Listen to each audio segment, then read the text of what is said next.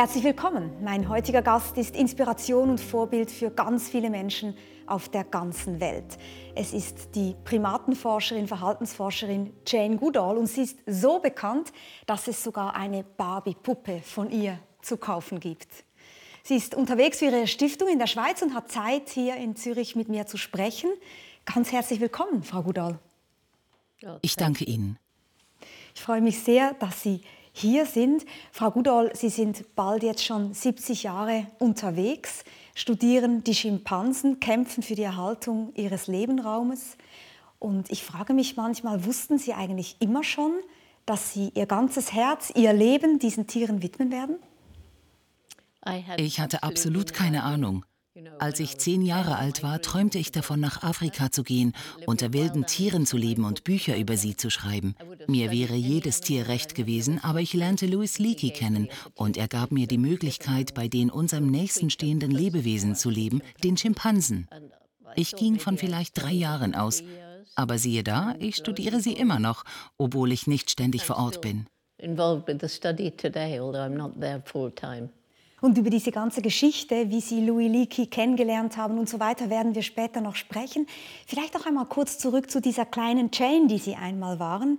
Sie heißen ja Jane und natürlich fragt man sich, hat das irgendetwas damit zu tun, dass es ja auch die Geschichte von Tarzan gibt, die Sie ja so gemacht haben als Kind. Der Junge, der bei den Affen aufgewachsen ist und in den sich dann Jane verliebt. Ist es ein Zufall, dass Sie Jane heißen? Meine Mutter hatte keine Ahnung von den Tarzan-Büchern, als sie mir den Namen gab. Mir gaben sie den Traum, nach Afrika zu reisen. Ein kleines Mädchen von zehn Jahren kann sehr romantisch sein. Ich verliebte mich leidenschaftlich in den glorreichen Herrn des Dschungels, aber er heiratete die falsche Jane. Und nicht sie, das ist natürlich wirklich schade, aber trotzdem hat es sie dann in den Dschungel verschlagen. Zurück noch einmal zu dieser Puppe hier. Ich meine, nicht jeder hat von sich eine Puppe. Sie haben einen fulminanten äh, Aufstieg hingelegt als Wissenschaftlerin. Haben Sie selber so eine Barbie? Uh, Nun, es ist nicht so, dass ich unbedingt eine Barbie wollte. Sie sieht mir auch nicht ähnlich. Aber es ist trotzdem schön, dass die Kinder eine Jane Barbie haben mit einem Schimpansen, der ein Werkzeug verwendet. Es ist also ganz in Ordnung. Aber Sie haben die Puppe nicht selbst. No. Nein, ich habe keine. Wir haben sie alle verschenkt. Es gibt auch ein Lego-Set von Jane. Ah, wussten Sie das? Nein. Das gibt es. Kann man auch noch kaufen. Jetzt ist ja interessant, in dieser Verpackung ist ja eben nicht nur die Jane, sondern da ist auch ein Affe mit drin. Und das ist nicht irgendein Affe, sondern das ist Greybeard, wenn ich richtig informiert bin, dieser Affe hier. Und das ist ja ein ganz spezielles Tier für Sie. Eigentlich sind wir da mitten schon in Ihrer Geschichte, oder? Ja, das ist David Greybeard, der erste Schimpanse, dem ich mich nähern konnte. Er half mir auch, all die anderen Individuen in dieser Gemeinschaft von etwa 50 Schimpansen kennenzulernen.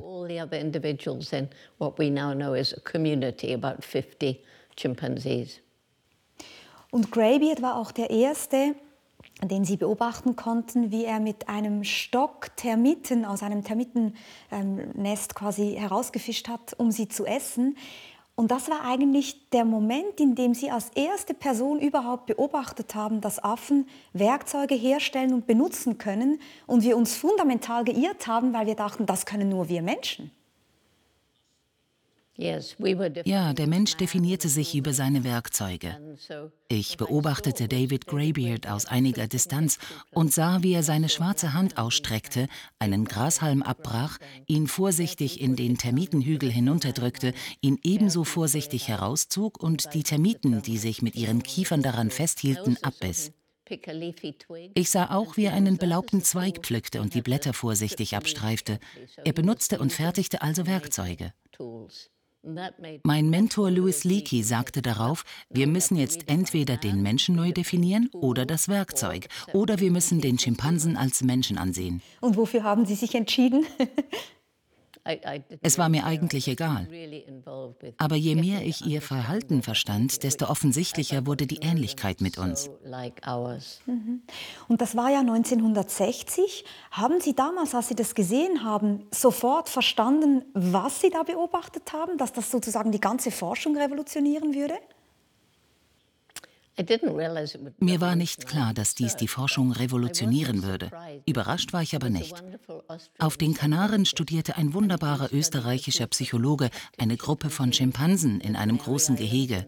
Er beschrieb sehr intelligentes Verhalten. Ein Schimpanse fügte Stöcke zu einem langen Werkzeug zusammen, um eine Banane und andere Leckereien herunterzuschlagen. Aber ich wusste, dass Louis Leakey total begeistert sein würde. Der Mensch wurde für das einzige Tier gehalten, das Werkzeuge benutzt. In ihrer Arroganz sagten die Wissenschaftler, naja, die Schimpansen von Wolfgang Köhler lernten in Gefangenschaft von den Menschen. Und sie konnten sozusagen das Gegenteil beweisen, weil sie die Schimpansen eben in freier Wildbahn beobachtet haben. Nun müssen wir ein bisschen verstehen, Jane, wie es eigentlich dazu kam, dass Sie als so junge Frau in diese Situation kamen, Affen zu beobachten. Sie haben jetzt mehrere Male schon Louise Leakey erwähnt, eine Schlüsselfigur in ihrem Leben. Sie selber haben ja nicht studieren können, ihre Eltern konnten sich das nicht leisten. Sie wurden Sekretärin, sie stammen aus Großbritannien und hatten, wie Sie erzählt haben, schon immer diesen Traum, irgendwann nach Afrika zu gehen. Und dann kam eine Einladung von einer Freundin, sie zu besuchen in Afrika. Sie sind dahin gefahren und durch sehr viele Zufälle, wenn ich das richtig verstanden habe, haben Sie Louis Leakey kennengelernt, einer damals der führenden Anthropologen, der die Urmenschen erforscht hatte. Und Sie wurden eine enge Vertraute von ihm. Habe ich das so richtig im Kopf? Das stimmt, aber das Wesentliche fehlt. Als ich den Brief von meiner Schulfreundin bekam, musste ich das Geld für die Reise beschaffen. Um mir die Möglichkeit, nach Afrika zu gehen, offen zu halten, arbeitete ich temporär als Sekretärin.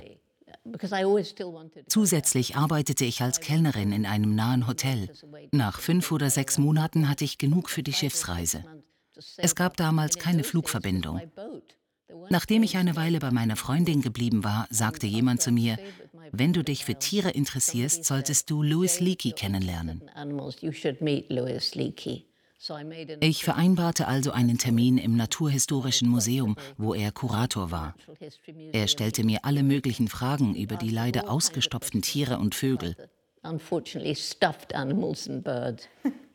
Weil ich alles über die Tiere Afrikas gelesen hatte, schlug ich mich nicht schlecht. Also er nahm mich mit in die Serengeti, wo er im Sommer jeweils drei Monate nach menschlichen Fossilien suchte. Es gab damals keine Straßen, noch nicht einmal eine Piste. Eines Abends, nach einem harten Arbeitstag, lief ich über die Hochebene, als ich etwas hinter mir spürte. Es war ein junger, ausgewachsener männlicher Löwe mit Mähnenbüscheln auf den Schultern. Ich glaube, er war einfach neugierig. Ich war mit einem anderen jungen englischen Mädchen zusammen. Er folgte uns vielleicht 50 oder 100 Meter. Später, am Lagerfeuer, kam Leakey zum Schluss, dass ich die Person war, nach der er offenbar zehn Jahre gesucht hatte. Und es ist so interessant, wenn Sie das erzählen, weil es berührt einen ja auch. Und man fragt sich, denken Sie eigentlich, es war Ihre Sehnsucht, nach Afrika zu gehen? Die sozusagen ihr ganzes Leben dann verändert hat? Oder gibt es so etwas wie Vorbestimmung? Oder musste das irgendwie so kommen? Oder warum ist diese ganze Geschichte so aufgegangen? Vielleicht gibt es einen Lebensweg, aber ich glaube nicht, dass man gezwungen ist, ihn zu gehen. Man trifft eine bewusste Entscheidung. Ich bin meiner wunderbaren Mutter unendlich dankbar. Sie hat mich in meiner Liebe zu Tieren unterstützt. Als ich vier Jahre alt war, nahm sie mich mit in die Ferien auf einen Bauernhof, einen richtigen Bauernhof ohne Massentierhaltung. Die gab es damals noch nicht.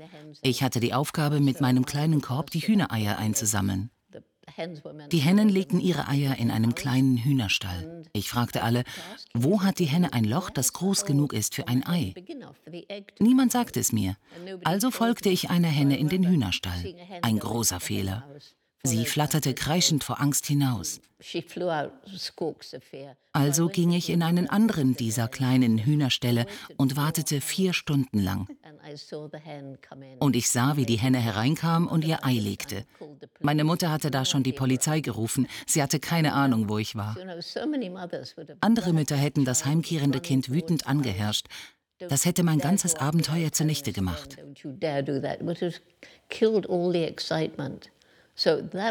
Ich hatte alles zur kleinen Wissenschaftlerin. Neugierde, Fragen stellen, Initiative ergreifen, einen Fehler machen, nicht aufgeben und sich in Geduld üben. All das wäre vielleicht von einer anderen Mutter kaputt gemacht worden und ich würde jetzt nicht hier mit Ihnen sprechen. Mhm. Das ist eine wunderschöne Geschichte. Wenn wir zurückgehen ähm, zu Ihrem Werdegang, dieser Louis Leakey war wirklich hingerissen von Ihnen, von Ihrem Talent und hat Ihnen eben diesen Auftrag gegeben, als erste Person die Schimpansen in der Wildnis zu beobachten, zu erforschen. Er hat Ihnen diese Aufgabe ja auch anvertraut, äh, weil er der Meinung war, Frauen seien dafür geeigneter, was irgendwie ungewöhnlich war für diese Zeit. Warum hat er so ein großes Vertrauen gerade in Frauen? I think he felt that women could be more patient. Er war der Meinung, dass Frauen geduldiger sein können. Zu der Zeit galt der Mann als Ernährer, nicht wahr?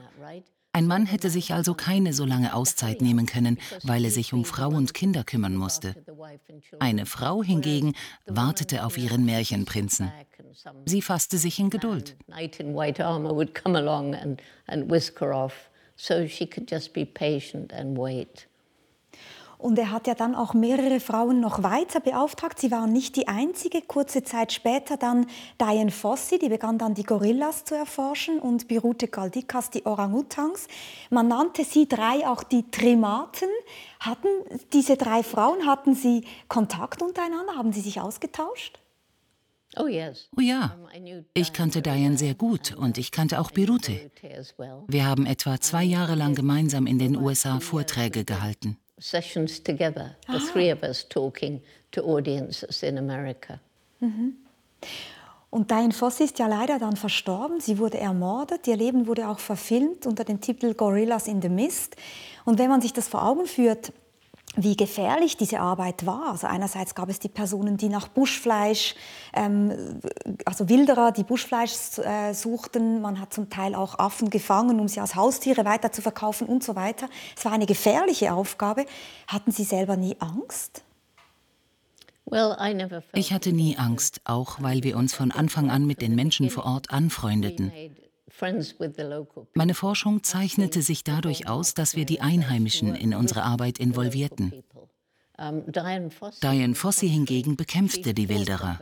Sie schlug den Sohn eines Wilderers mit Brennnesseln und dergleichen. Die Einheimischen mochten sie nicht. Anders als ich wollte sie keine Einheimischen in ihre Arbeit mit den Gorillas einbeziehen. Sie fürchtete, die Gorillas würden den Menschen vertrauen und damit zu einem leichten Opfer. Everybody will kill them. Mhm. Und das ist ja bis heute so ein Credo von Ihnen, dass Sie sagen, wir müssen die lokale Bevölkerung einbeziehen, auch wenn es um den Schutz jetzt des Habitats der Schimpansen geht. Da werden wir noch drüber sprechen. Wenn wir zurückgehen in diese Zeit, dann haben Sie ja tatsächlich am 14. Juli 1960 den Gombe Nationalpark betreten oder diese Region betreten. Es war unvorstellbar damals, dass sie da alleine hinfahren würden. Sie waren 26 Jahre alt, sondern es musste irgendeine Begleitung her, die sich einmal mehr dann fand in ihrer großartigen Mutter, die sich bereit erklärte, sie zu begleiten. Und damals war das ja ein ganz unberührtes Gebiet. Ähm, es liegt am Tanganyika-See in Tansania. Und heute besuchen auch Touristengruppen diese Region. Es ist wunderschön an diesem See gelegen. Ein Traum eigentlich äh, von einer Region, aber damals eben noch unberührt. Was haben Sie für eine Erinnerung an diesen ersten Tag, als dieses Boot da ankam? Die junge Jane mit ihrer Mutter betritt diesen Boden. Was ist Ihr Gefühl, wenn Sie zurückdenken? Die britische Kolonialbehörde untersagte mir, allein ins Protektorat Tanganyika zu reisen. Sie würden keine Verantwortung für eine junge Frau im Regenwald übernehmen. Das war lächerlich.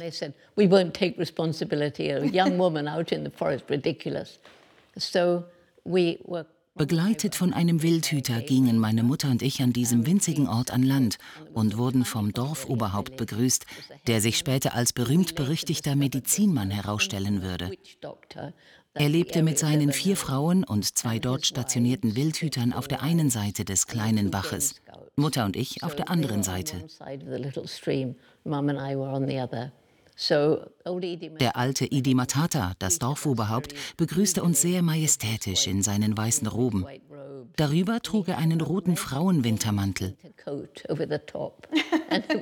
Es war wirklich heiß, aber trotzdem trug er voller Stolz diesen roten Mantel. Und wir hatten ein kleines Geschenk für ihn. Glücklicherweise entschied er, dass ich ein guter Mensch sei. Später erfuhr ich, dass er den Leuten gesagt hat, sie sollen Jane helfen. Den Tieren hat er gesagt, sie sollen mir nichts antun. wie, meinen, wie meinen Sie das? Ich ging immer davon aus, wenn man ruhig bleibt und nichts Böses im Schilde führt, dann tun einem die Tiere nichts. Vielleicht hat Idi Matata als Medizinmann es ihnen auch vermitteln können. Man hat mich oft unbedarft genannt und mich wegen der Leoparden gewarnt, nachts rauszugehen. Aber ich bin nie zu Schaden gekommen. Sie beschreiben auch äh, in vielen Interviews und Büchern, wie die ersten Monate hart waren, weil die Affen jeweils flüchteten, wenn sie näher kamen. Die waren natürlich auch überhaupt nicht gewohnt an Menschen. Und nach einigen Monaten begannen sie dann aber tatsächlich Vertrauen zu fassen. Und wir schauen uns ein paar Bilder an aus dieser Zeit, als sie Kontakt aufnehmen konnten mit diesen Schimpansen. Jane Goodall war gerade mal 25, als sie 1960 nach Gombe reiste. Sie sollte die Primatenforschung revolutionieren. Zuerst zähmte sie die Schimpansen mit Bananen, gewann ihr Vertrauen. Dann war sie es, die entdeckte, dass Schimpansen Werkzeug herstellen und benutzen.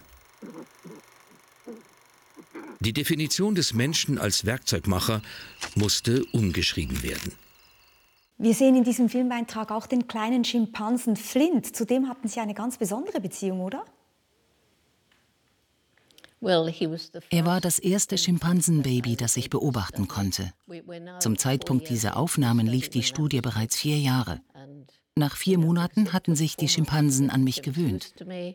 Meine Mutter verließ uns kurz vor der Beobachtung des Werkzeuggebrauchs, die wir im Clip sehen. Das war traurig, denn sie hatte mich immer wieder aufgebaut, indem sie sagte, Jane, über dein Fernglas lernst du mehr, als du denkst.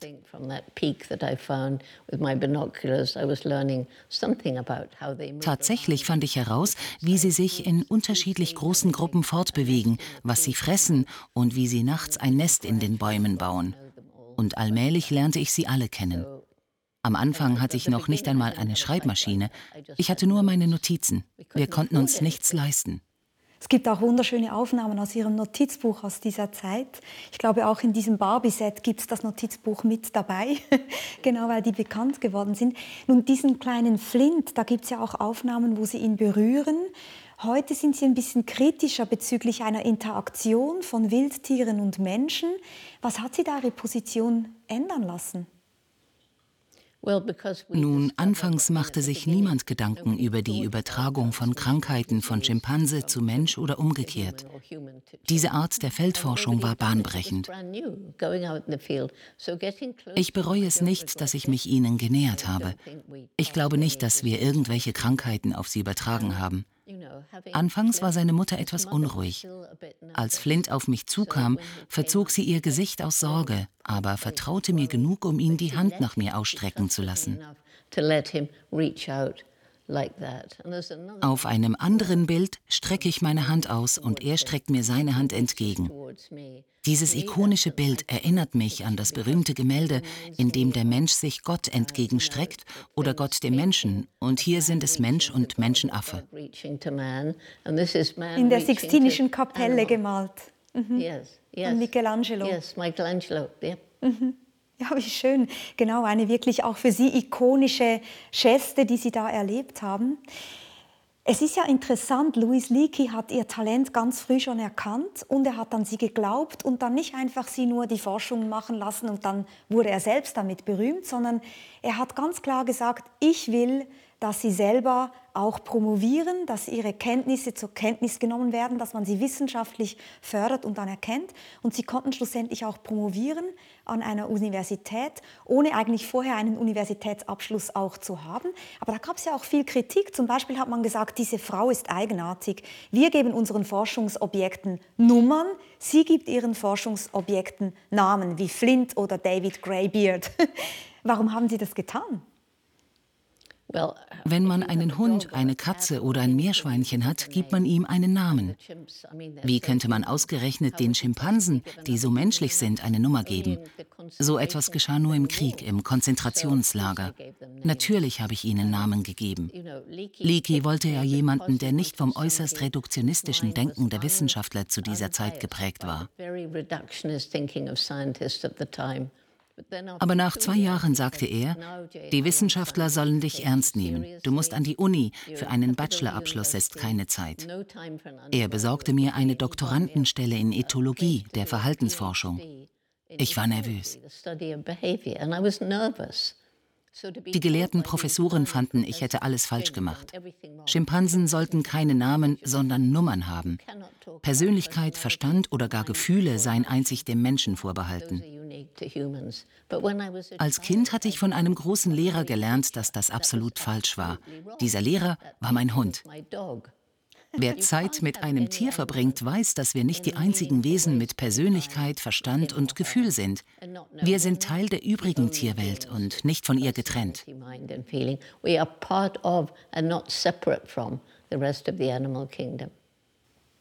Ich stelle mir vor, wie Sie dann eine Weile an der Universität verbracht haben und ja plötzlich wieder ganz anders gelebt haben. Vorher in einem Zelt oder in einer Hütte, sehr einfach gelebt, dann in einer Stadt, an einer Universität. Wie war das für Sie, diese unterschiedlichen Lebensformen? Haben Sie jeweils das eine oder das andere vermisst?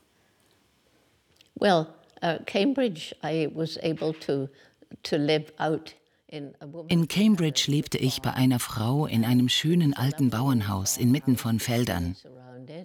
Es war also nicht so anders. Eigentlich hätte ich auf dem Campus wohnen müssen. Ich ging also nur in die Stadt für die Sitzungen mit meinem Betreuer Robert Hind.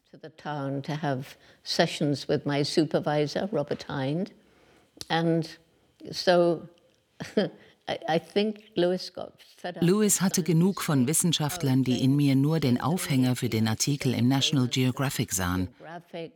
Sie sprangen übrigens nach meiner Beobachtung zum Gebrauch von Werkzeugen ein, als uns nach sechs Monaten das Forschungsgeld ausging. Ich hörte oft, sie ist nur auf dem Cover von Geographic wegen ihrer schönen Beine. Heute würde man dagegen wohl klagen. Aber damals habe ich gedacht, wenn mir meine Beine das Geld verschaffen, die Schimpansen weiter studieren zu können, dann danke Beine. Und das hat dann auch vielleicht zur Barbie geführt, ich weiß es nicht. Aber es ist natürlich empörend, solche Bemerkungen und äh, äußerst sexistisch. Sie wurden ja in dieser Zeit, als Sie in Gombe waren, auch selber Mutter von einem kleinen Jungen, den Sie Grub nennen. Der ist auch unter diesem Namen ähm, sozusagen in die Geschichte eingegangen. Wie war das damals? Irgendwo habe ich gelesen, Sie mussten einen Käfig bauen für diesen kleinen Sohn, weil wenn Sie diese Schimpansen beobachtet haben, hätte vielleicht die Gefahr bestanden, dass die Schimpansen gekommen wären und ihrerseits den kleinen Jungen dann, ihren Jungen, mitgenommen hätten. Es ist nun einmal so, dass Schimpansen Fleisch essen. Sie jagen und es ist bekannt, dass sie selten auch menschliche Säuglinge essen. Und natürlich gab es auch viele Paviane, die sehr groß sind und riesige Eckzähne haben. Sie fressen auch Fleisch. Grub verdankt seinen Namen übrigens einem kleinen Schimpansen namens Goblin. Wann immer er spielte oder fraß, war er mit Stroh bedeckt und irgendwie unordentlich, anders als andere kleine Schimpansen. Als ich meinen Sohn entwöhnte, mochte er keine feste Nahrung und er schmierte sie sich oft ins Gesicht. Goblin, der Schimpanse, wurde zu Goblin Grub und mein Sohn zu Grublin Gob. Der Name Grub blieb hängen. Als er noch sehr klein war, arbeitete Hugo in der Serengeti und fotografierte und filmte Löwen.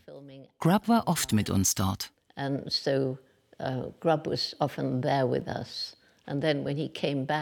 Als wir dann nach Gombe zurückkamen, bauten wir ihm einen Käfig, was sich schrecklich anhört, aber er war ein winziges Baby und wir malten die Stäbe blau und es gab alle möglichen Mobiles und andere Dinge.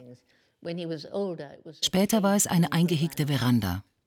Ohne Begleitung war er nie draußen. Es war also nicht eigentlich ein Käfig, es war eine sichere Veranda im Haus. wegen dieser Gefahren, die drohen konnten. Sie haben gerade schon beschrieben, diese Tierfilme ähm, in der Serengeti, die Sie produziert haben und dann der, den Sohn mitgenommen. Sein Vater war Hugo von Lavik, Ihr damaliger Mann. Und insofern ist dieses Kind natürlich aufgewachsen mitten in, in diesen großartigen Bildern, in dieser großartigen Landschaft. Ist er heute auch in Ihre Fußstapfen getreten? Nein, mein Enkel ja, aber nicht mein Sohn. Er wandte sich anderen Dingen zu. Eine Zeit lang ging er angeln, was mir nicht gefiel, aber jetzt baut er erschwingliche, solide, völlig außergewöhnliche Häuser. Er ist mitten in der Entwicklung des Prototyps. Er sagt, es sind die besten, günstigsten, solidesten Häuser, die je erfunden wurden. Er ist sehr begeistert auch da eine große Leidenschaft. Zumindest das haben Sie ihm weitergegeben, dass man eine Leidenschaft haben muss und dann daran glauben. Ja. Ich glaube, es wurde jetzt schon deutlich im Gespräch, wie sehr Sie den Unterschied zwischen Menschen und Tieren, vor allem zwischen großen Menschenaffen und Menschen, einebnen möchten und irgendwie auch denken, es ist verkehrt, eine starke Grenze zu ziehen, sondern wir haben sehr, sehr viel gemeinsam. Tatsächlich wissen wir heute, dass wir nur einen Bruchteil unseres Gengutes nicht äh, äh das, dieselben Erbanlagen sind. Es ist aber auch so, dass wir dazu neigen, sehr viel in Tiere hinein zu interpretieren als Menschen. Also denken wir beispielsweise an Leute, die ihrem Hund eine schöne Regenpellerine kaufen und ihn dann spazieren führen und denken, der Hund ist ganz stolz, dass er dieses Regenmäntelchen ähm, Gassi führen darf. sie schütteln schon den Kopf. Aber hatten Sie selber je Momente, wo Sie gemerkt haben, Sie sind sich nicht mehr sicher, ob Sie die Distanz wahren können zu Ihren Forschungsobjekten? Nein, ich denke, ich war immer sehr besonnen. Natürlich war es aufregend herauszufinden, dass Schimpansen wie wir kommunizieren, indem sie sich küssen, umarmen, an den Händen halten, um Futter betteln und die Männchen aufrecht herumstolzieren und mit ihren Fäusten in der Luft herumfuchteln, wenn sie um die Vorherrschaft kämpfen, was an bestimmte männliche Politiker erinnert. Mütter behandeln ihre Jungen wie wir. Die Jungtiere müssen viel lernen. Entsprechend lang dauert ihre Kindheit. Über das Beobachten lernen sie nach und nach das Termiten Fischen. Wir wissen jetzt, dass in anderen Teilen Afrikas unterschiedliche Gegenstände als Werkzeuge verwendet werden. Sie haben also eine Kultur. Ihr Verhalten ähnelt dem unseren in vielerlei Hinsicht. Der größte Unterschied ist die explosive Entwicklung unseres Intellekts. Aber um auf die kleinen verkleideten Hunde zurückzukommen, solche Leute sagen zwar, sie lieben ihren Hund, vergessen aber, dass die Welt eines Hundes der Geruch ist. Hunde lieben es zu schnüffeln. Sie kennen das sicher, sie erschnüffeln Botschaften von anderen Hunden oder Katzen, die dort waren. Wenn Leute ihren Hund dann an der Leine zurückreißen oder ihnen alberne Mäntelchen oder sogar Schuhe anziehen, regt mich das wirklich auf. Sie haben selber auch Hunde, oder? Ich liebe Hunde. Mein Lieblingstier ist nicht der Schimpanse, sondern der Hund. Und warum? Nicht umsonst gelten sie als der beste Freund des Menschen. Sie sind treu. Im Schimpansen sehe ich kein Tier, genauso wenig wie ich sie als ein Tier betrachte. Und doch, wir sind Tiere. Any more than I think of you as an animal. We are animals. And Hunde sind viel tierhafter. Sie sind treu, sie lieben, sie verzeihen. Es gibt heroische Geschichten von Hunden, die ihr Herrchen oder Frauchen retten, die sich gegenseitig helfen. Hunde führen Blinde. Hunde helfen autistischen Kindern. Hunde suchen nach einem Erdbeben in den Trümmern nach Überlebenden. Als die Zwillingstürme in New York fielen, war ich zufällig dort und traf einige der Hunde. Also es ist vielleicht auch gerade die Andersartigkeit dieses Tieres, was Sie so in Band zieht, diese Fähigkeiten, die Sie erstaunen, wenn ich das richtig verstehe. Ja, das ist so. Wir stehen erst am Anfang. Wir wissen jetzt, dass nicht nur Menschenaffen, Elefanten und Delfine intelligent sind, sondern auch Vögel. Krähen lösen manche Probleme mindestens genauso schnell wie ein achtjähriges Kind. Wir wissen, dass Ratten erstaunlich intelligent sind und nach einem afrikanischen Bürgerkrieg vergrabene Landminen aufspüren können. Wir wissen, dass der Oktopus unglaublich intelligent ist und alle möglichen Probleme lösen kann. Mhm. Da gab es ja auch diesen ganz bekannten Netflix-Film Krake, mein Freund, wo man das beobachten konnte. Genau. Es ist ja interessant, dass wir trotzdem ein Stück weit immer mit diesem Problem des Fremdpsychischen konfrontiert sind, dass wir nicht recht wissen, was tatsächlich in einem Wesen vorgeht. Das geht mir aber auch so mit Ihnen und Ihnen mit mir.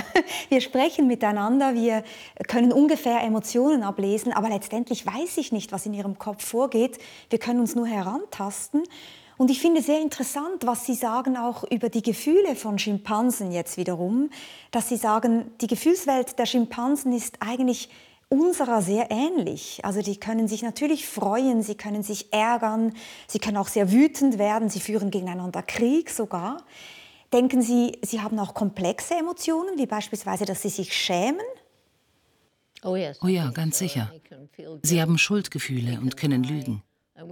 Unser Wissen davon stammt zum Teil von Schimpansen in Gefangenschaft oder auch aus Studien, in denen Schimpansen Zeichensprache beigebracht wurde.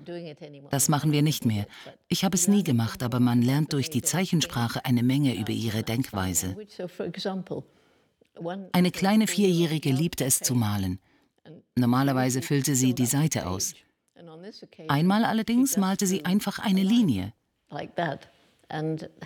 Sie gab es ihrer Lehrerin, die es sich ansah und mit Zeichen bedeutete, bitte fertigstellen. Chip sah es sich an, gab es zurück und gebärdete, fertig. Das ging ein paar Mal so weiter, bis die Lehrerin fragte, was ist das? Sie antwortete, ein Ball. Sie hat also das Hüpfen des Balles gezeichnet. Ah. Mhm. Aus solchen Studien lernt man also eine ganze Menge. Und apropos Malen, haben Sie von Picasso gehört? Nicht Picasso der Künstler, Picasso. Ich habe davon schon gehört, ja genau. Mhm. Ich werde sie im Februar treffen. Ich freue mich schon sehr darauf. Ich besitze einen Original Picasso. Auf dem Weg zum Schlachthof fiel sie vom LKW und wurde von einer Künstlerin gerettet, die einen kleinen Gnadenhof betreibt.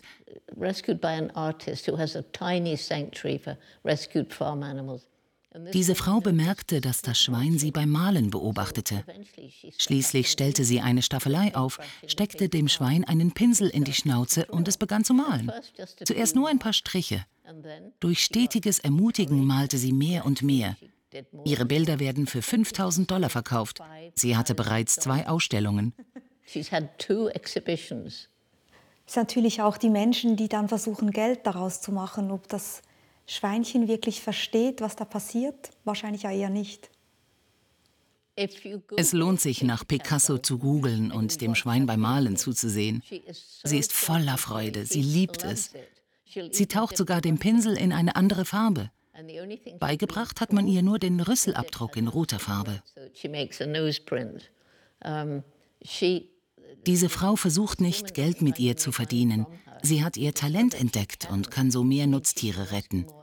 So verhilft Picasso anderen Tieren zu einem würdigen Leben. Das ist dann noch einmal ein anderer Grund, genau, weswegen man diese Bilder dann verkauft. Aber das ist interessant, dass Sie ja auch beschreiben, wie viele Studien es eigentlich dazu gibt. Sie selber ähm, weisen oft hin auf eine Szene, wo man einen Schimpansen sieht, der einen Wasserfall beobachtet und haben da auch äh, genau dann herausfinden können, dass wenn wir so etwas wie Ehrfurcht empfinden oder Schönheit oder Ergriffenheit, dann stellen sich bei uns die Härchen auf und etwas Ähnliches haben Sie bei den Schimpansen gesehen, die Wasserfälle anschauen. Wir schauen uns auch dazu kurz einen Clip an. When the chimpanzees approach, they hear this roaring sound and you see the hair stand a little on end and then they move a bit quicker. And when they get here, they'll rhythmically sway, often upright, picking up big rocks and throwing them for maybe 10 minutes sometimes climbing up the vines at the side and swinging out into the spray. And they're right down in the water, which normally they avoid.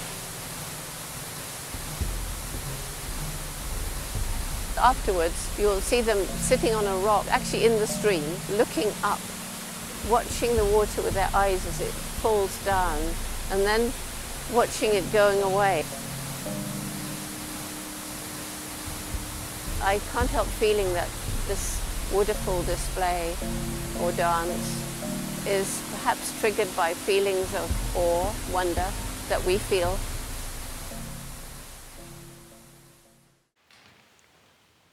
Also so etwas wie Ehrfurchtsempfinden auch bei den Schimpansen.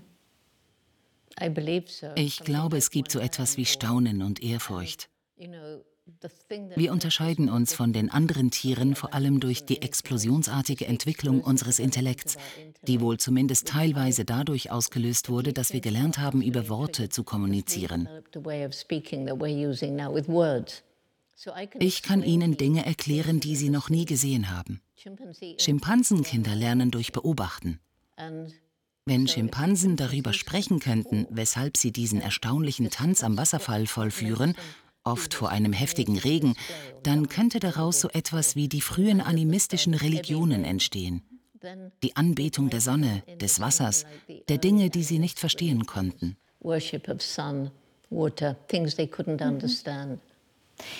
Glauben Sie eigentlich, dass große Menschenaffen auch wissen, dass sie sterblich sind? Ich glaube nicht, dass sich Menschenaffen ihrer Sterblichkeit bewusst sind. Aber sie unterscheiden sehr wohl zwischen Leben und Tod. Ich beobachtete eine Schimpansenmutter, deren Kind an Polio erkrankt war. Ein kleiner Säugling, der weder Arme noch Beine benutzen konnte. Sie war äußerst liebevoll, wiegte das Kind, aber als sie sich ihrer Tochter zuwandte, starb das Baby oder verlor zumindest das Bewusstsein und wurde sofort über die Schulter geworfen und wie ein Objekt behandelt. Sie unterschied sofort zwischen lebendig und tot. Eine Erstgebärende hingegen wiegt sogar ein totes Baby.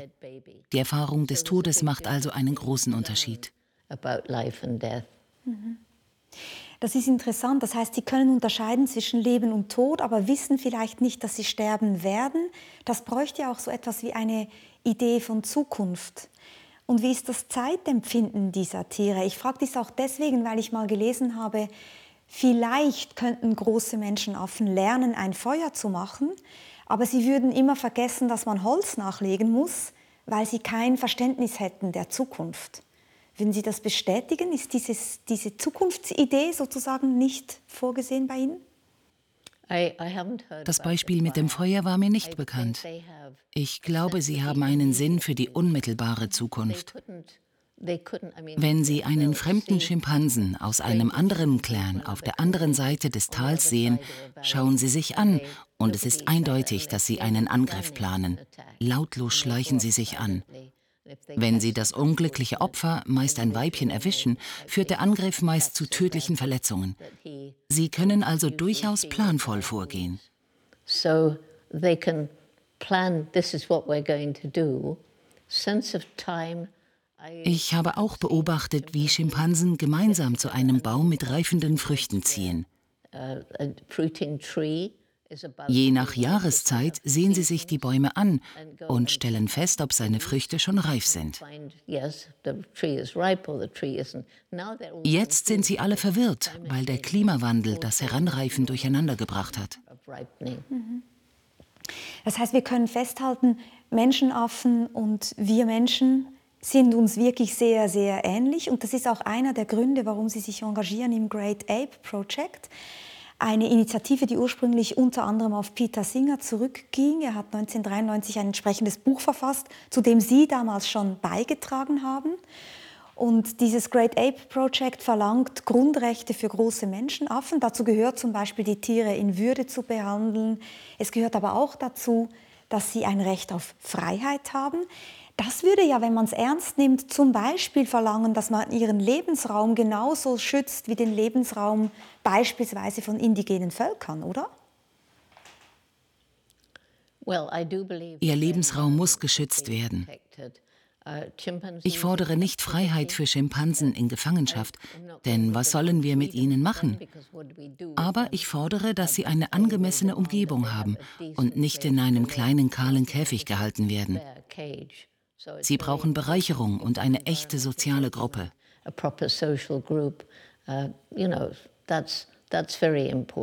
Warum verlangen Sie nicht Freiheit?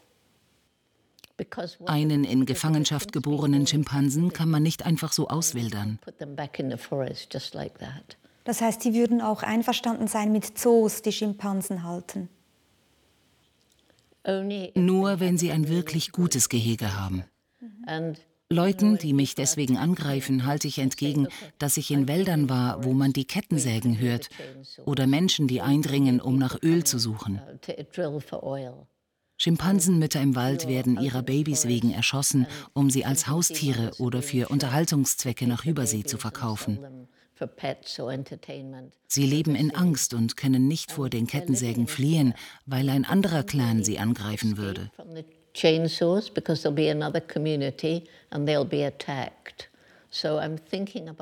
Wenn man sich dann eine Gruppe in einem großen Gehege vorstellt, in dem sie durch vielfältige Klettermöglichkeiten und durch tägliche Aufgaben, wie zum Beispiel künstliche Termitenhügel, beschäftigt werden, Zwei Mütter liegen da, ihre Babys spielen in der Nähe, drei Männchen pflegen sich gegenseitig das Fell.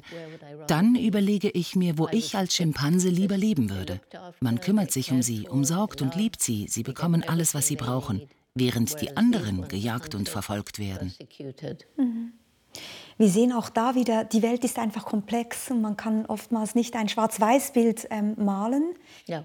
Und deswegen haben Sie auch eine sehr differenzierte Haltung bezüglich dieser Frage der Zoos zum Beispiel.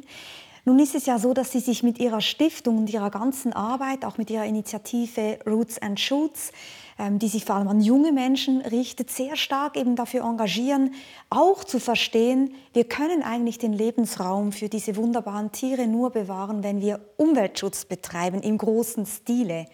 Und ein Problem ist ja, dass die äh, Umgebung des Gombe-Nationalparks zum Teil abgeholzt worden ist. Es gibt diese grünen Korridore nicht mehr, dass die Gruppe wandern könnte und sich vermischen mit anderen Affengruppen, was sie wiederum bedroht in ihrer Existenzweise.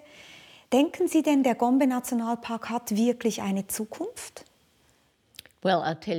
Als ich 1960 das erste Mal dorthin reiste, waren die Wälder des kleinen Gombe-Nationalparks Teil eines großen Waldgürtels, der sich quer durch Afrika bis zur Westküste zog. 25 Jahre später blickte ich von einer kleinen Hochebene hinunter und Gombe war eine einzige verbliebene kleine Insel aus Wald. Ringsum waren kahle Hügel. Das Land konnte so viele Menschen nicht ernähren und Zukäufe waren unerschwinglich. Die Menschen kämpften ums Überleben.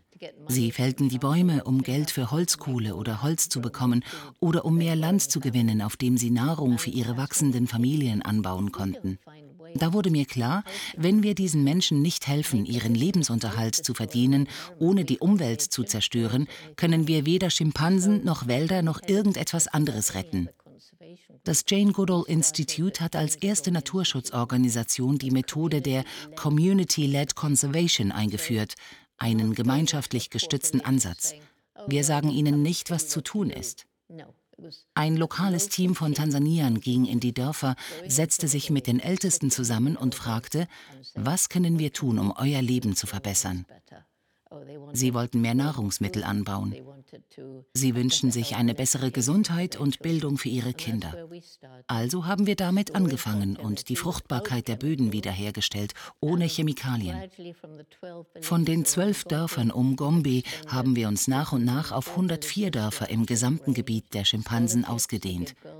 Stipendien geben Mädchen eine Chance auf eine Sekundarschulbildung. Mikrofinanzierung ermöglicht den Dorfbewohnern, ihre eigenen kleinen ökologisch nachhaltigen Unternehmen zu gründen. Familienplanung hilft, die Zahl ihrer Kinder zu begrenzen, weil sie wissen, dass sie die acht bis zehn Kinder, die bei meiner Ankunft üblich waren, nicht ernähren können. Mittlerweile haben die Menschen Vertrauen zu uns gefasst und verstanden, dass Umweltschutz nicht nur für die Tierwelt, sondern auch für ihre eigene Zukunft wichtig ist. Es gibt keine kahlen Hügel mehr um Gombe. Der Korridor wächst allmählich wieder nach. Schimpansen sind von außerhalb nach Gombe gekommen und haben ihre neuen Gene mitgebracht. Also ja, Gombe hat eine Zukunft. Und das führt uns ja eigentlich zurück zu dem, was Sie gesagt haben über Diane Fossey, also wie wichtig es eben ist, von vornherein eigentlich mit der lokalen Bevölkerung zu arbeiten, zu verstehen, wie diese äh, Personen, die da leben, eigentlich unglaublich schwierige Lebensbedingungen haben. Oftmals wird der Wald ja auch abgebrannt, weil sie Holzkohle brauchen, um dann wiederum heizen zu können und so weiter. Also schwierige Lebensbedingungen. Trotzdem gibt es wahrscheinlich auch Personen, die denken, naja, das ist doch trotzdem so ein Stück weit neokolonialistisch gedacht. Hier kommen weiße Menschen und wollen hier Tiere retten, währenddessen eigentlich ja der globale Norden dafür verantwortlich ist, dass es beispielsweise diese katastrophale Klimakrise gibt. Wieso lassen die uns nicht einfach in Ruhe und schauen, dass wir irgendwie zurechtkommen? Wurden Sie je mit solchen Vorwürfen konfrontiert? Nein, denn wir haben uns nicht wie Neokolonialisten verhalten, denen einzig die Rettung der Tiere wichtig war. Wir haben nicht einmal über die Rettung von Tieren gesprochen, sondern davon, den Menschen zu einem besseren Leben zu verhelfen. Wir haben das Roots and Shoots Programm für junge Menschen eingeführt. So wuchs ihr Verständnis davon, dass Tiere Teil der Umwelt sind. Wir sind auf eine gesunde Umwelt angewiesen. Entfernt man die Tiere, bricht das Ökosystem schließlich zusammen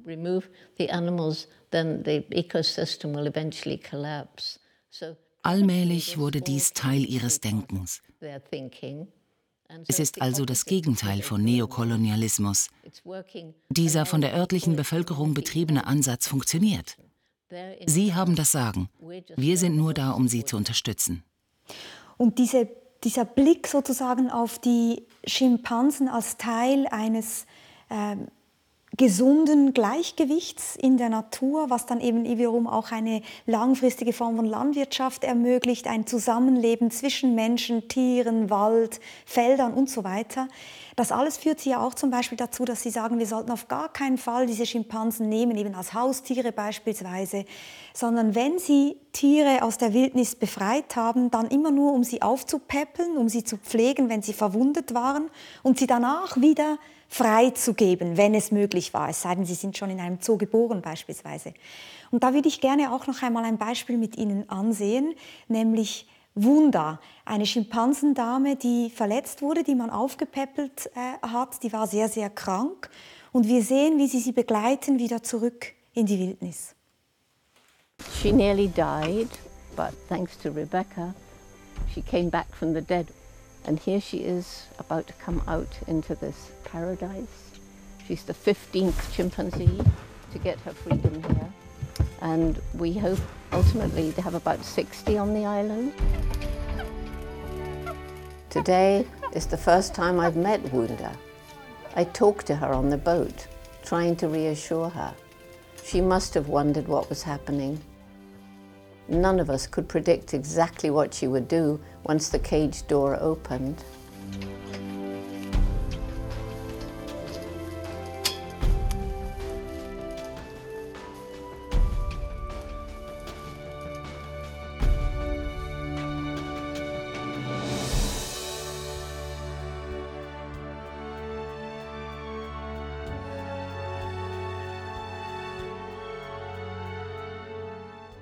Was a very, very touching moment. One of the most amazing things that's ever happened to me. The warmth of her embrace is something I shall never forget.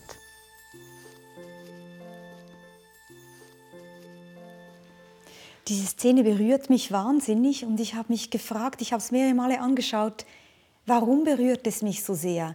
Es ist fast ähm, eine Form von Berührtsein, was einen auch ein bisschen irritiert, weil ein Affe etwas tut, was wir sonst nur von Menschen kennen oder ich zumindest nur von Menschen kenne? Wunda kam ins Schutzgebiet, als die Kugel, die ihre Mutter tötete, sie schwer verwundete. Rebecca heilte sie. Mit acht oder neun erkrankte sie ernsthaft und wurde wieder geheilt. Sie wurde also nicht in die Wildnis entlassen, sondern in ein Schutzgebiet. So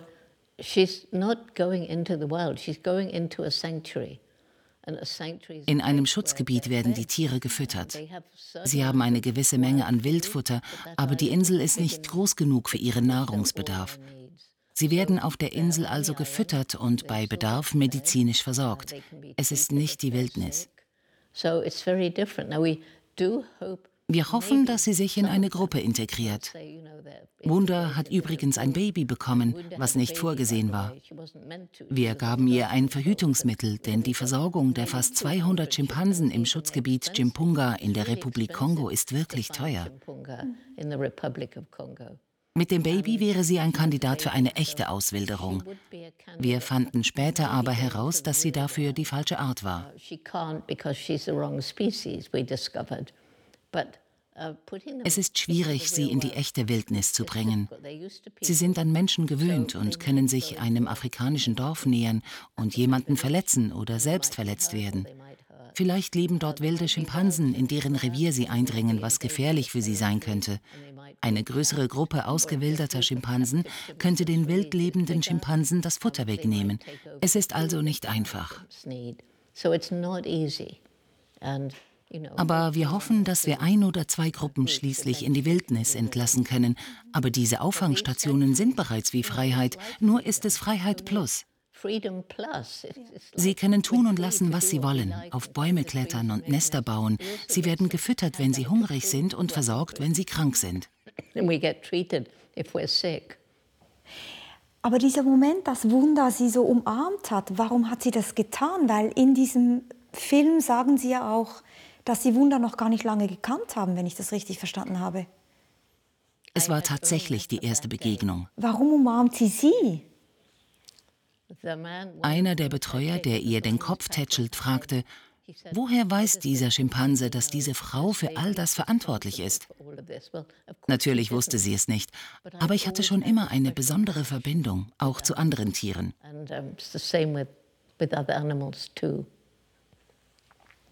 Es ist sehr, wirklich sehr berührend und wenn ich Sie so sehe mit dieser Wunder, frage ich mich, haben Sie eigentlich jeweils sich auch erkundigt danach oder an, äh, Forschungen angestellt, ob beispielsweise Flint noch lebt, ob Greybeard schon gestorben ist? Also vermissen Sie die Tiere manchmal und fragen sich, was aus denen geworden ist?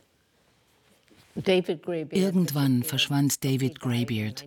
Wahrscheinlich starb er 1968 während einer Epidemie. Flint starb, als er acht Jahre alt war. Er war ein Muttersöhnchen. Flo, seine Mutter, bekam noch ein Kind. Sie hat Flint viel zu früh abgestillt, mit vier statt fünf Jahren. Als das Baby starb, nahm Flint seinen angestammten Platz wieder ein. Flo nahm ihn zurück und er ritt auf ihrem Rücken herum. Er versuchte zu säugen, aber natürlich gab es keine Milch. Er schlief nachts bei ihr, und als sie mit etwa 60 Jahren an Altersschwäche starb, konnte er nicht ohne sie leben und wurde schwächer und schwächer, wollte nicht mehr essen und starb.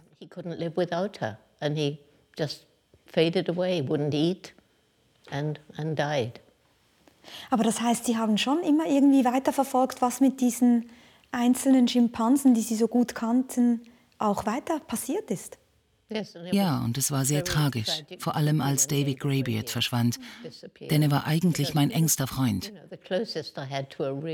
Er war der erste Schimpanse, den ich berühren konnte, mir eine Banane aus der Hand nahm und sich von mir kraulen ließ. Er war einfach etwas ganz Besonderes.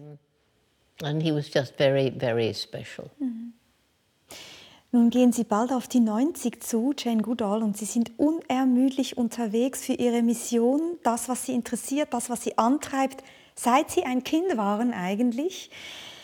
Sie haben einmal gesagt, Sie können erst in den Ruhestand gehen, wenn die Welt gerettet sein wird. Was heißt es denn für Sie, dass die Welt gerettet wäre? Nun, es bedeutet, dass wir etwas gegen den Klimawandel und den Verlust der Artenvielfalt unternehmen und dass wir die Hoffnung nicht verlieren, die es dazu braucht. Hoffnungslosigkeit ist überall ein Thema. Die Selbstmordrate bei jungen Menschen steigt. Die Menschen erzählen mir, dass sie sich hilflos und hoffnungslos fühlen. Sie fühlen sich ohnmächtig und werden apathisch. Ich betrachte es als meine Aufgabe, den Menschen Hoffnung zu geben. Wenn wir zusammenspannen und jetzt aktiv werden, wenn wir über unseren eigenen ökologischen Fußabdruck nachdenken, wenn wir versuchen, Regierungen und Unternehmen davon zu überzeugen, ihr Verhalten zu ändern, ist es nicht zu spät. Aber das Zeitfenster schließt sich. Uh, Kann man seine Hoffnungen auf die vielen internationalen Klimatreffen setzen? Es kommen immer mehr Ideen auf, wie zum Beispiel, dass man das CO2 aus der Atmosphäre abscheidet und unterirdisch speichert. Wird es aber zur tödlichen Gefahr, wenn es entweicht? Wir haben mit unserer Technologie noch einen langen Weg vor uns, aber die Menschen versuchen es wenigstens. Endlich nutzen wir unseren Intellekt nicht wie bis anhin, um unsere einzige Heimat zu zerstören, sondern um Lösungen zu finden. Mhm. Und Hoffnung ist ja wirklich Ihr großes Thema. Es gibt ja auch ein, eine Autobiografie mit dem Titel Grund zur Hoffnung. Das ist wirklich das Thema, was Sie jetzt sehr beschäftigt. Sie haben auch einen Podcast, den Sie Hopecast nennen, den man hören kann, wo Sie mit verschiedenen Menschen über Hoffnung sprechen. Mir ist Hoffnung auch sehr wichtig und lieb und ich glaube auch, dass unsere Zeit eine Zeit ist, in der viele Menschen die Hoffnung verlieren und dass uns das lähmen kann. Trotzdem frage ich mich manchmal, ist der Grund, warum wir oft nicht ins Handeln kommen, wirklich derjenige, dass wir keine Hoffnung haben? Oder ist es manchmal auch der Grund, dass wir einfach nicht wahrhaben wollen, wie wenig Zeit uns noch bleibt? Es ist nicht für alle gleich. Manche Menschen geben auf und halten es für hoffnungslos. Andere Menschen wollen nicht nachdenken, sondern einfach so viel Geld machen wie möglich. Die Welt geht ja nicht unter. Holen wir alles aus ihr heraus, solange wir noch leben. Das spielt sicher auch mit. Deshalb sind junge Menschen für mich so wichtig. Wie können wir Kinder in die Welt setzen, wenn alle sagen, es gibt keine Hoffnung? Wie kann man das einem Kind antun? Die Mitglieder des Roots and Shoots Programms kommen aus dem Kindergarten und der Universität. Mehr und mehr Erwachsene nehmen daran teil. Unsere Botschaft lautet, mit jedem Tag, den wir leben, hinterlassen wir Spuren auf dem Planeten. Wir haben die Wahl, welche Art von Spuren wir hinterlassen, es sei denn, wir leben in großer Armut. Und da in der Natur alles miteinander verbunden ist, wählt jede Gruppe drei Projekte aus. Eines für die Menschen, eines für die Tiere und eines für die Umwelt. So oft wie möglich verbinden wir uns aus verschiedenen Ländern, meistens virtuell. Wir sind jetzt in fast 70 Ländern vertreten. Die letzte Gruppe wurde im Herzen des brasilianischen Amazonasgebiets unter einigen indigenen Völkern gebildet. Es ist einfach magisch. Wenn junge Menschen die Probleme erst einmal verstanden haben und ins Handeln kommen, sind sie voller Energie, Leidenschaft und Entschlossenheit. Ich reise 300 Tage im Jahr um die Welt und bin immer wieder inspiriert von dem, was diese jungen Menschen tun. Gibt es jetzt, wenn Sie zurückblicken auf Ihr Leben, etwas, wovon Sie denken, das sehen Sie heute anders? Als, sagen wir, mit 26, als Sie zum ersten Mal in Gombe ankamen? Als ich in Gombe ankam, war noch keine Rede davon, dass die Umwelt und der Wald zerstört werden. Das kam alles erst später. Natürlich dachte ich nicht an die Zerstörung des Lebens, um die wir heute wissen. Das hat sich allmählich entwickelt, als ich auf meinen Reisen um die Welt mehr und mehr gelernt und mehr Menschen getroffen habe. Es gibt all diese Umweltschäden. Gleichzeitig treffe ich ständig die unglaublichsten Menschen, nicht nur Jugendliche, die wunderbare Projekte machen. Zerstörte Gebiete können wieder aufleben. Die Natur setzt sich wieder durch. Vom Aussterben bedrohte Tiere erhalten eine neue Chance. Es ist alles da, wir müssen nur aktiv werden. Wir kommen langsam zum Schluss. Jane Goodall, ich habe ganz am Anfang gesagt, dass Sie ein Vorbild sind und eine Inspiration für so viele Menschen da draußen, für junge Menschen, für mittelalterliche Menschen, für alte Menschen. Was ist das, wovon Sie denken, das haben Sie richtig gemacht in Ihrem Leben, dass Sie heute hier sitzen mit diesem unglaublichen Rucksack, den Sie uns jetzt eröffnet haben? Nun, ich verdanke viel der Unterstützung durch meine Mutter. Sie gab mir das Selbstvertrauen zu tun, was ich will. Aber ich habe auch Talente mitbekommen, die es zu nutzen gilt, etwa um Hoffnung zu verbreiten.